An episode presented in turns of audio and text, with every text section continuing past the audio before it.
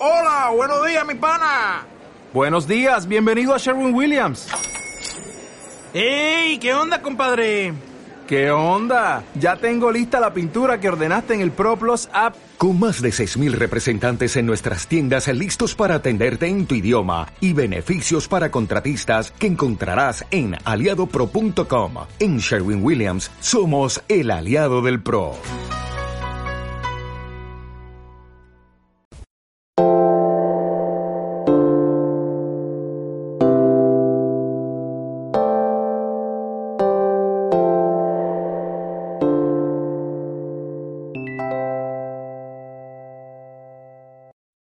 Entramos a la casa. Clara me presentó a los padres, el hombre que había visto en el sulky y una mujer increíblemente parecida a la hija, pero con una boca horrible. No sé cómo describirla. Los labios eran muy pálidos y brillantes, como si estuviesen permanentemente humedecidos. Y todo el tiempo hacían un movimiento hacia los costados, pero con una coordinación extraña. Si el superior se hallaba a la derecha, el inferior parecía moverse hacia el otro lado no podía dejar de mirarlos porque, y esto era lo más chocante, era una boca inmensa, anormal. Al rato me di cuenta de que era el único invitado. La familia de Clara casi no hablaba, así que para romper el silencio que me ponían aún peor de lo mal que me sentía, hablé yo casi todo el tiempo. Contaba lo habitual, de dónde era, que estudiaba, esas cosas, y Clara me miraba. En un momento se levantó y volvió con una torta que puso sobre la mesa. Inmediatamente aparecieron los hermanos. No podía creer la lentitud con que esas personas comían ese bizcochuelo. Y mientras lo hacían, el silencio era absoluto. Cada tanto miraba a la madre de Clara, que hacía los mismos movimientos que la había visto, pero de una manera más impresionante. Podía adivinar el bolo desplazándose por todos lados en su boca y comencé a sentir asco. Lo único que quería era irme. Cuando ya no lo podía soportar más, le dije a Clara que quería conocer la casa. Necesitaba salir de ese lugar. Inmediatamente se levantó y me dijo, vení, te voy a mostrar el tambo. Salimos de la casa y comenzamos a caminar hacia un costado, donde estaba el tambo. Temía que me preguntara por qué no había ido a la pileta, porque estaba seguro de que no había creído la excusa que le di de mi casa. Sin embargo, no dijo nada. Cuando entramos al tambo, el olor a guano, el excremento de las vacas, me golpeó. Muchas veces había estado en el campo, pero nunca ese olor me había resultado tan penetrante como ese. Clara comenzó a contarme cómo era el trabajo que hacían sus padres.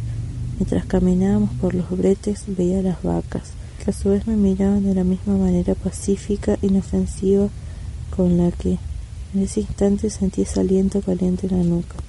Siempre me había mirado y me estaba mirando Clara.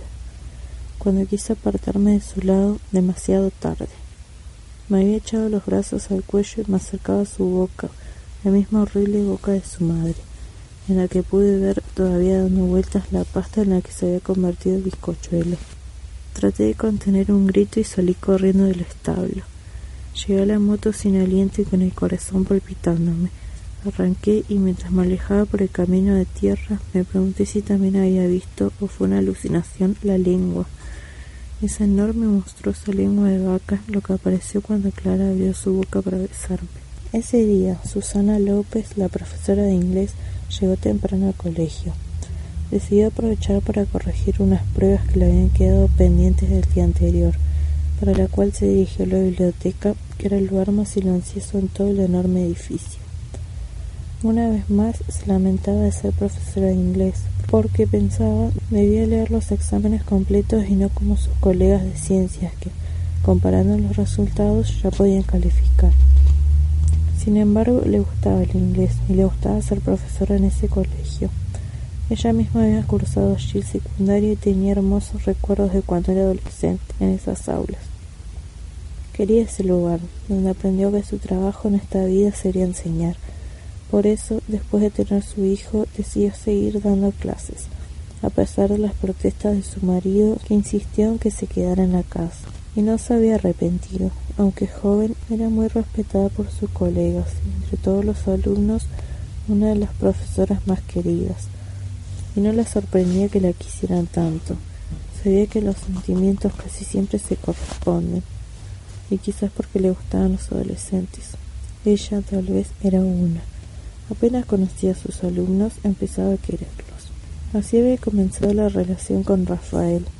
Ella lo citó en su casa hacía dos años cuando tuvo un problema con el padre y empezaba a andar mal en los estudios. Primero hablaron de lo que para Rafael no tenía solución, la relación con su padre. A lo largo de la conversación tuvo la impresión de que todo era mucho menos tremendo y más simple de lo que él había pensado. Y en una charla, cuando volvió a su casa, lo pudo comprobar. Ese encuentro fue absolutamente inolvidable para Rafael. No solamente sintió que Susana era la única persona adulta que lo había escuchado, sino que conoció por primera vez a alguien con quien compartir una vieja pasión, Inglaterra. A otros tal vez les hubiera parecido inadvertido, pero él, desde que entró en la pequeña sala de la casa de la profesora, reconoció un estilo que había visto en películas y revistas. No sabía si eran los muebles, el color de las puertas o qué, pero tenía la sensación de estar dentro de una película inglesa. ¿Y por qué te crees que estudié inglés? le dijo Susana sonriendo esa misma tarde. A pesar de la diferencia de edad, se hicieron grandes amigos. Con el tiempo, Cristina empezó a acompañar a Rafael y después Carlos, Leticia y finalmente Manuel. Comenzaron a frecuentar la casa, estaban a mirar películas o simplemente para conversar.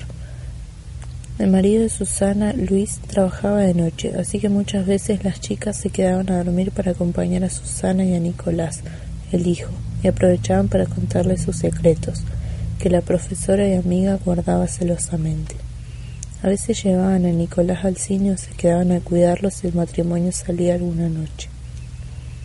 También acompañaron a Susana cuando Luis tuvo el accidente de auto y murió, después de cuatro días de pesadilla en el hospital.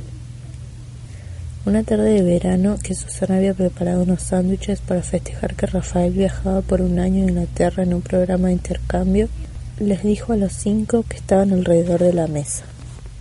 Chicos, yo tengo un solo hijo y ya no habrá otros, pero de tenerlos me gustaría que fuesen como ustedes. Fueron casi dos años de una amistad tan querida como inusitada. Los chicos se sentían de alguna manera adoptados por su joven amiga mayor y tenían una especie de orgullo por haber sido elegidos a esa edad como amigos de esa persona tan maravillosa que era Susana. Eso no los llevó a hacer alardes en la escuela. Sabían que al ser también su profesora eso podría traerles problemas con los otros compañeros. Así que, aunque no lo ocultaban, nunca en el colegio hicieron comentario alguno sobre su relación con la profesora de inglés. Mientras terminaba de corregir las pruebas en la biblioteca, Susana abrió un paquete de caramelos de goma que había comprado en la entrada del colegio. Nunca comía esas golosinas sin algo de culpa. Cierta tendencia a engordar, los kilos que habían venido para quedarse cuando tuvo a Nicolás y su debilidad por los dulces la habían convertido en una mujer francamente gordita. Eso la preocupaba porque su madre, a quien se parecía cada vez más, había tenido problemas de salud por el sobrepeso. Pensar en todo eso le hizo terminar más rápido el paquete de caramelos. Ya le voy a pedir una dieta a Leticia, pensó, pero sabía que siempre decía lo mismo y al final no hacía nada, ni dieta ni ejercicios. Al corregir la última prueba, vio que casi todas las respuestas estaban mal. Eso le extrañó porque la semana anterior había hablado con esa alumna y le dijo que tenía que estudiar bastante para ese examen escrito, porque el oral ya estaba reprobado y si no aprobaba ahora debería rendir toda la materia, y eso significaba estudiar en el verano. Por más que lo intentó, no pudo aprobarla. Le entristecía un poco cuando un alumno perdía la materia. Siempre se preguntaba si había tenido algún problema que ella no conocía o simplemente lo imaginaba estudiando mientras sus amigos estaban en la pileta o cosas así. Con un suspiro cerró la carpeta y se dirigió al aula. La campana había sonado. Esa tarde entregó las notas y dio la clase. El jueves siguiente ya estaba atrasada cuando entró al colegio. La lluvia hizo que demorara en conseguir un taxi y a pesar de que lo intentó, no pudo subir corriendo las escaleras. Estaba agitada cuando les pidió a los alumnos que se dividieran en grupos para trabajar.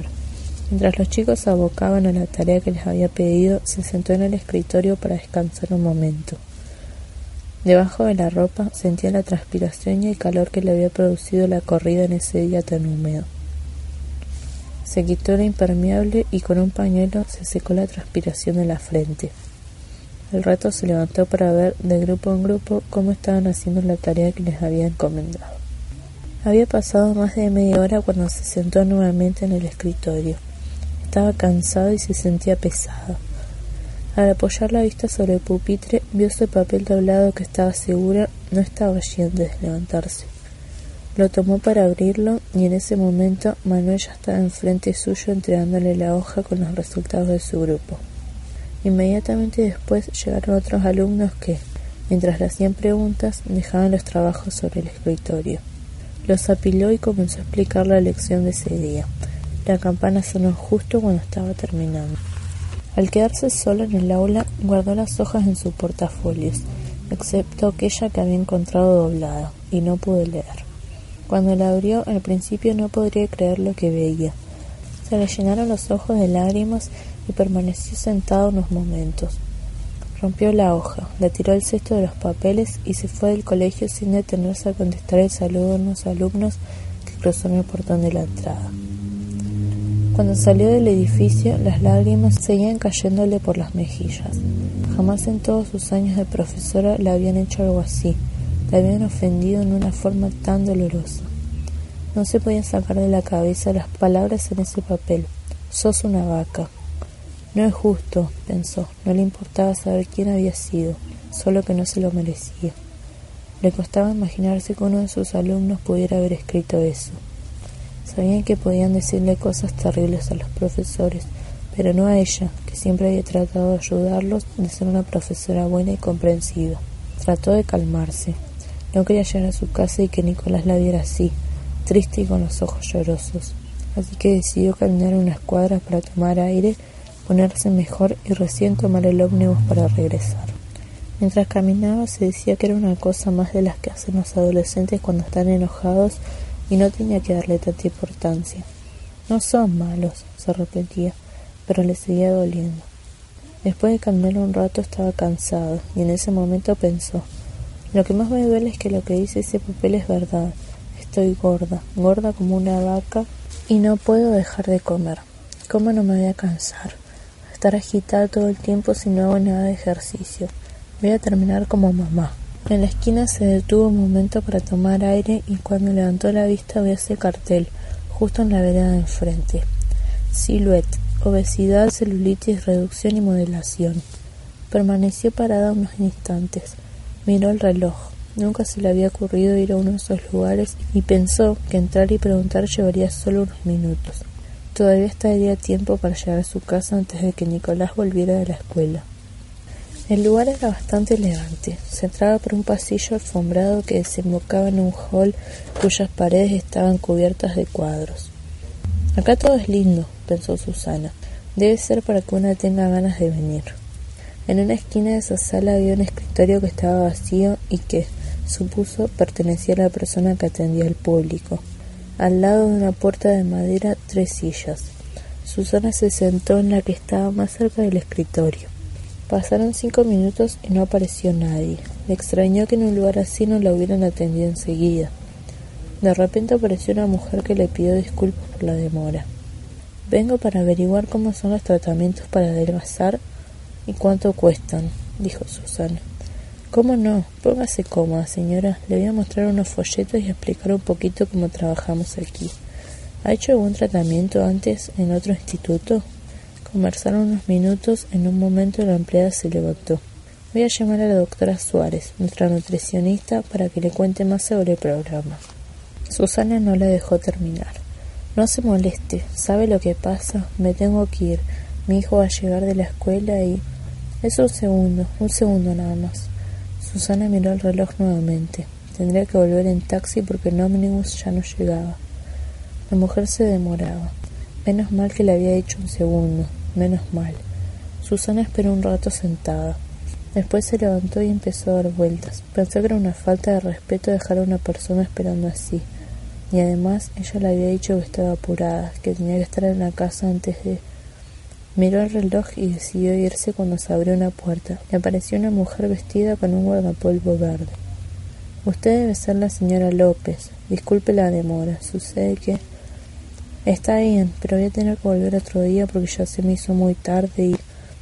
Un trueno que hizo temblar las ventanas sobresaltó a las dos mujeres. Susana miró hacia afuera y vio cómo comenzaban a caer grandes y veloces las primeras gotas. Lo lamento, doctora, pero me voy. Se me hizo tardísimo. Me llegaré por aquí en cualquier otro momento. Sin dejarle tiempo que la otra le contestara, salió casi corriendo hacia la calle. Desde el pasillo podía escuchar cómo se había largado la lluvia, torrencialmente. Espero conseguir un taxi, espero conseguir un taxi, decía en voz baja mientras veía a toda la gente refugiarse bajo los aleros de los escaparates y los umbrales de las puertas.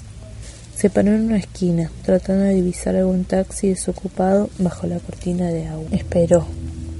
Cuando el autobús escolar lo dejó en la puerta de la casa, Nicolás saludó a sus amigos levantando el brazo sin darse cuenta. Había comenzado a llover de nuevo y no quería mojarse más de lo que se había mojado en el patio de la escuela mientras jugaban a saltar los charcos más grandes. Cruzó el jardín hasta la puerta de la casa y tocó el timbre. Desde que robaron a la señora de enfrente, su mamá tenía siempre la puerta cerrada con llave. Desde el porche saludó nuevamente y el conductor arrancó el autobús. Nicolás quedó esperando. Tocó de nuevo el timbre y después la puerta. Era raro que su mamá se demorara porque siempre la abría rápido, como si lo estuviera esperando y no más, detrás de la puerta. Trató de mirar por la ventana, pero las persianas estaban bien bajas y ahí se dio cuenta de que todavía no había llegado. Era raro, nunca había pasado que él llegara y su mamá no estuviera, ni tampoco las chicas, Leticia o Cristina, aunque ellas nunca venían a esa hora porque estaban en el colegio. Se sentó en el escalón de la puerta a esperar. Cada vez llovía más fuerte y el agua comenzaba a salpicarlo aunque estuviera bajo el techito de la entrada. Después de un rato se acordó de la llave en la maceta. Su mamá le había dicho a doña Rita que si tenía que ir y ella no había llegado cerrara todo y le dejara la llave en la maceta. Corrió las tres que había en la entrada y abajo de la última apareció. Al abrir la puerta le dieron ganas de que su mamá le diera una llave para él. Ya tenía siete años y sabría abrir la puerta con la llave. Si otra vez ella se atrasaba, él podría entrarlo más bien. Dejó el portafolio sobre el sillón de madera del living y se sacó el rompevientos que le habían regalado las chicas para su cumpleaños. Encendió el televisor. Como había propagandas, aprovechó para ir al baño. Al pasar por la cocina se acordó del paquete de caramelos de leche que su mamá le había comprado esa mañana. Fue a la alacena donde se guardaban las cosas dulces pero no los encontró. Se quedó un momento de pie tratando de pensar a dónde estarían, hasta que vio las bolsas del supermercado sobre la ladera. Corrió una de las sillas y se subió para buscarlos. Tenían que estar allí. Abrió la primera bolsa y revolvió todo, pero no aparecieron. Para abrir la segunda iba a tener que ponerse en puntitas de pie, porque estaba más atrás, casi contra la pared y no la alcanzaba. Hizo el intento dando un pequeño salto. Fue un instante, logró tomarla con la punta de los dedos, pero bajo sus pies la silla hizo un ruido. Quiso agarrarse del respaldar y con la bolsa en la mano sintió como súbitamente comenzaba a caer hacia atrás.